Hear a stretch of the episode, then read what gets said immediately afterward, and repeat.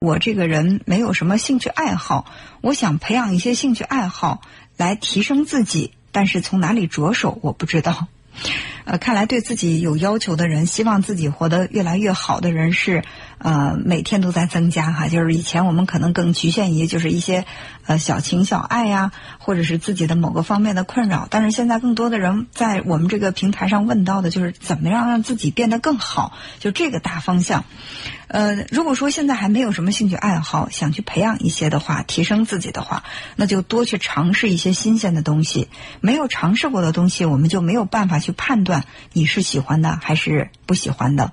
哦，我特别喜欢举的一个例子就是，比如说吃水果，苹果、香蕉、橘子、葡萄，我什么都吃过。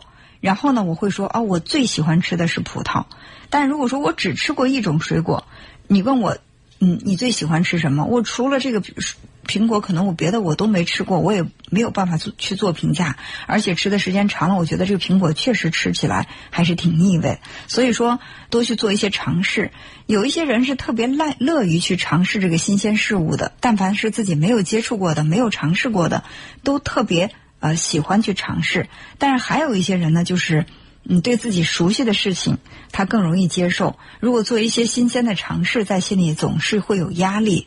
呃，如果说你想去提升自己，我们有一句呃说的特别烂俗的话，就是我们要走出舒适圈。就是我们在熟悉的事物面前，我们都会应付自如、驾轻就熟的，会比较舒适。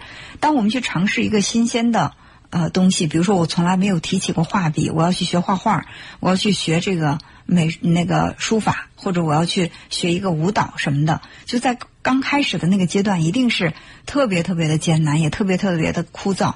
那这就让我这个舒适区没有了。我可能会在这里要重新建立自己的自信，这个过程是比较难。但是尝试过之后，我更容易在这些新鲜的事物方方面获得属于自己的成就感。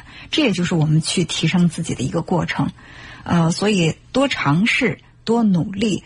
敢于放弃一些自己特别熟悉的事物，去做一些新鲜事物的尝试，我认为这些都是点点滴滴的进步。